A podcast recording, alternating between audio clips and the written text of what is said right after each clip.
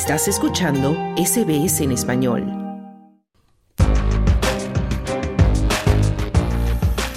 Australia.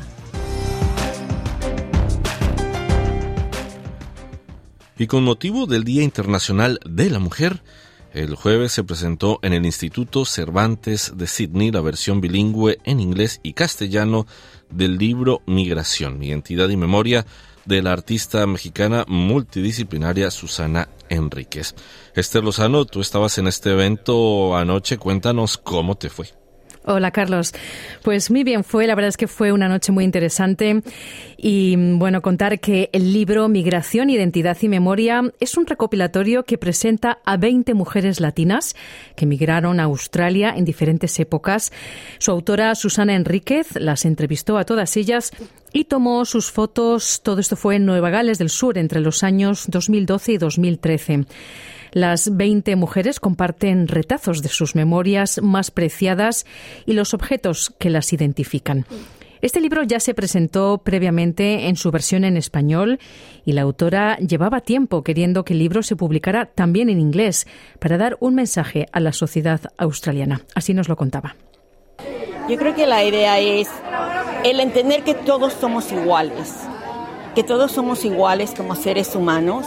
Cuando tú dejas a tu país, muchas veces no es por puro gusto, lo haces por una necesidad. Y cuando llegas a otro país, te integras, aportas, das, contribuyes. Además, haces el país más rico en el sentido no de riqueza física, pero de cultura, de una sociedad más incluyente, de una sociedad multicultural, de una sociedad donde comparte cultura con otros y que tiene, pues tiene encanto. Bueno, es una, una idea, si tú quieres, un poco utópica de esperar que, entiendan que todos somos iguales, que todos estamos en el mismo nivel y que, y que si tú rascas un, un poquito en cada persona, encuentras que tienen los mismos sentimientos que tú tienes y que han pasado por cosas que tú has pasado y que están luchando cada día por lo mismo que tú luchas. Era la autora del libro Susana Enríquez. Este evento fue organizado con la colaboración del Instituto Cervantes en Sydney, que además ha incorporado el libro a sus fondos bibliográficos, así que quien esté interesado puede acudir allí a ver el libro. Su directora, Coral Martínez, compartió lo que para ella significaba este libro. Bueno, las historias, las historias de, todas y cada una de las mujeres, siempre en tono positivo. Es verdad que hay alguna eh, que te cuenta precisamente que huía ¿no? Pues, de, la situación política de su país, pero siempre todas las historias en general son eh, con una actitud siempre positivo porque eh, te rememoran ¿no? de lo que recuerdan de su niñez o de su país de origen, porque recordemos que las historias son de mujeres que vienen de muchos países, de Perú, de Venezuela, de Colombia, de Chile, de bueno y la autora que es mexicana. Bueno, tenemos un gran elenco de, de experiencias vitales y sobre todo también te cuentan cómo fue su vida una vez que aterrizaron aquí en Australia, de las dificultades y de, y de, las, y de las maravillas, ¿no? de, porque muchas lo hacen en retrospectiva de mira todo lo que he conseguido, eh, aquí estoy en este país tan diferente del que, del que vengo, eh, pero estoy aquí manteniendo la lengua y manteniendo nuestra, nuestra herencia cultural, porque cada historia en el libro tiene una fotografía de estas mujeres y tiene eh, también un, un objeto que, les, que les vincula con su, con su país de origen. En el acto de presentación del jueves participaron un grupo de ocho de las mujeres que aparecen en el libro y compartieron parte de sus historias. Una de ellas es la escritora argentina Beatriz Copelo. Ella nos explica cuál fue el objeto que eligió para aparecer en el libro y el significado que ese objeto tiene para ella. Ah, una petaca de carey, ah, porque por dentro es todo como gamuza y por fuera muy fuerte y me, pertenecía a, a, mi a una tía mía. Pero todas las mujeres de mi familia han sido muy generosas, pero muy fuertes. Y la petaca es así, es del carey duro afuera y por dentro. ¿Te identificas con esa imagen? Eh, no tanto como identificarme, pero me, me, gusta que vengo de una familia de mujeres que han, que han podido salir adelante a pesar de muchas cosas, ¿no? La peruana Flor Reina fue otra de las mujeres que comparten su historia en el libro Y ella es precisamente la fundadora de la Red Empresarial de Mujeres Hispanas de Australia, una organización que fue coorganizadora del evento y que además hizo posible la edición de esta obra, de este libro. La organización fue creada en el 2005 con la idea de resaltar el perfil de la mujer hispana. Así que, dada la larga trayectoria de Flor Reina en Australia, la fundadora de esta red empresarial, empecé preguntándole cómo ha cambiado desde su perspectiva la visibilidad o la valoración de las mujeres migrantes en Australia. La verdad, personalmente yo dentro de la asociación he tenido oportunidad de conocer mujeres maravillosas, todas inmigrantes y todas que han venido posiblemente sin el idioma, solas, y, para mí e, esas mujeres son muy visibles y, es un gran grupo. Pero fuera de ese contexto no veo mucho cambio.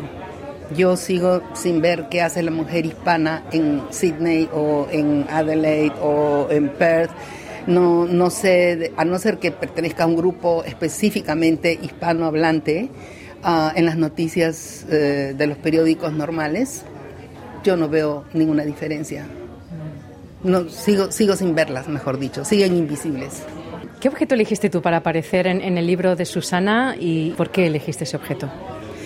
Para el libro de Susana escogí una botella de pisco que está eh, con la vestimenta de un chalán de la marinera peruana, lo cual significa que combina dos pasiones peruanas. Una, el pisco, que es nuestra, nuestra bebida bandera, y dos, el baile, que es la marinera.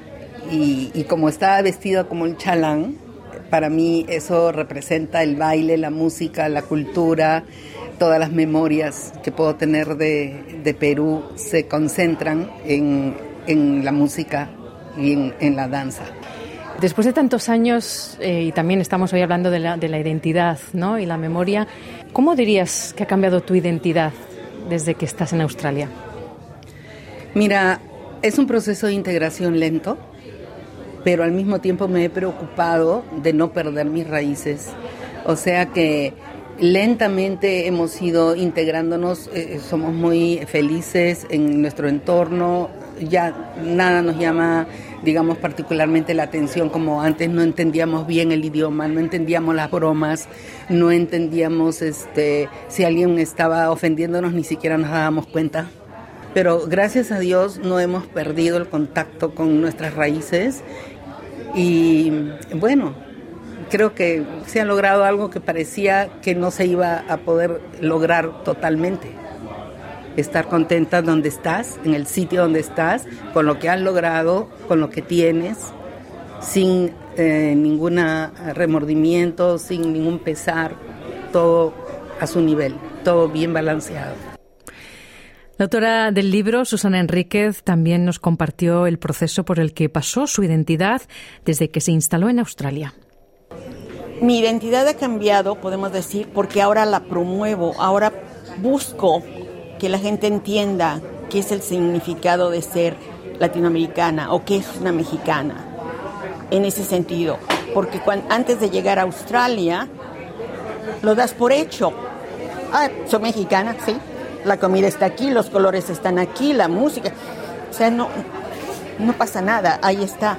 Pero cuando estás en Australia, y aunque me siento ya también parte de la sociedad australiana, y de hecho soy australiana ya, pero la libertad que hay en Australia me permite expresar mayormente esa identidad que tengo.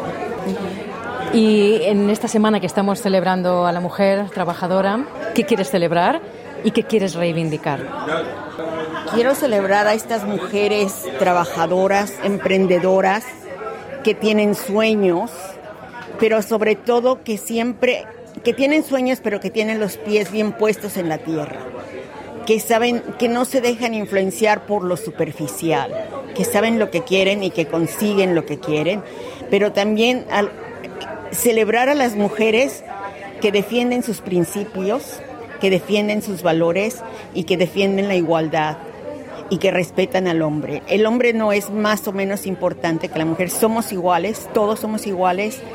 Y una mujer que acepta eso, no una mujer que se cierra a decir solo por las mujeres, no, no, no, por todos, somos todos, todos somos uno. Y la reivindicación más importante el derecho a estudiar, el derecho a decidir por su cuerpo, el derecho a hacer lo que quiera hacer, el derecho de amar a quien quiera, reivindicar esa libertad de la mujer a que ella misma decida por su cuerpo, por su vida, por lo que quiera hacer y con la gente que quiera estar. Creo que esto tiene que ser muy importante. Bueno, quiero celebrar a todas estas mujeres que no paran, que no, no se dejan pisar, que dejan, este, no dejan que se les abuse, que se les eh, falte el respeto, ¿no? Quiero celebrar eso y, quiero empoderar a la mujer para que no se deje. Ahora, reivindicar en ese sentido también, hacerlas entender de que parte de su destino es lo que ellas escogen es como ellas manejan las situaciones. No siempre, no siempre es un resultado de circunstancias y, de otra gente que te manipula o de otra gente que, te abusa. Muchas veces la mitad del problema eres tú. Tú eres la persona que primero que nada tiene que identificar que hay un problema y segundo, pararlo, enfrentarlo si te toma tiempo, si es algo que se puede resolver inmediatamente, feliz, pero si toma tiempo y hay que manejarlo de otra manera y hay que pedir ayuda y hay que reforzar ¿no? este, eh, estrategias, eh, eso es lo que hay que hacer. Era la voz de Flor Reina, la fundadora de la Red Empresarial de Mujeres Hispanas de Australia.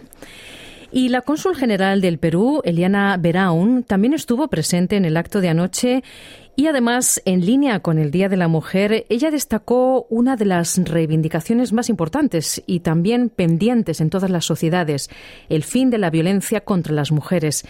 Nos contó cómo desde el Consulado de Perú están tratando de ayudar a mujeres migrantes que sufren estas situaciones aquí en Australia. Se les orienta con eh, información sobre las entidades eh, locales eh, australianas que tienen personal especializado para poder orientarlas tanto legalmente, psicológicamente, económicamente. Entonces, a veces no conocen de que aquí en Australia existe un sistema que eh, protege, que protege a las mujeres que han sufrido violencia familiar.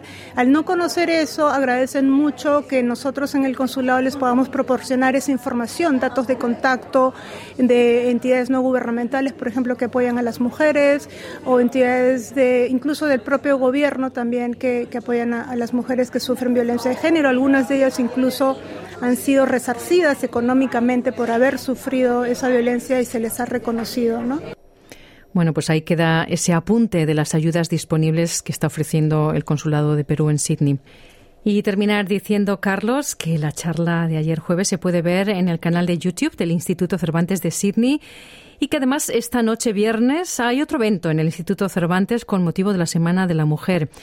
Allí se va a proyectar a las seis y media de la tarde el documental El avión de las novias de la directora española Natalia Ortiz otra historia de mujeres inspiradoras.